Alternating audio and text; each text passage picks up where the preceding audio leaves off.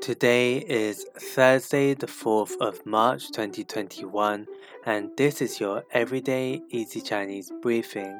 大家好，我是 Everyday Easy Chinese 的林老师，and welcome back to our regular listeners.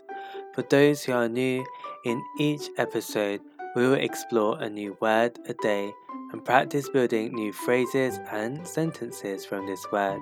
Today's word of the day is 静 静 which means tranquil. Let's learn three other words with this character. The first is 静坐静坐 which means to meditate. 静坐可以澄清思虑。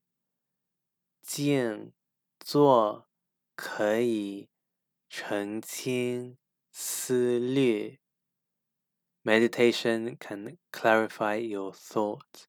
So, for all those out there who haven't tried meditating yet, maybe you should start.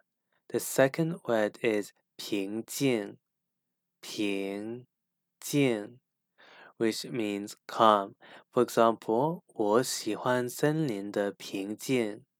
我喜欢森林的平静。I like the calm of the forest. The third is 安静,安静, which means quiet. You can use this as a command if you want someone to be quiet by just saying 安静, be quiet. That's it for today, where we learned three words with the character 静, which means tranquil. We had 静坐 to meditate, 平静 calm, and finally 安静 which means quiet.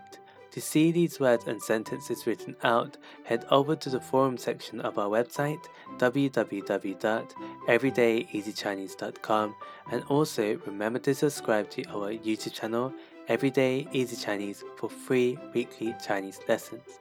See you over there.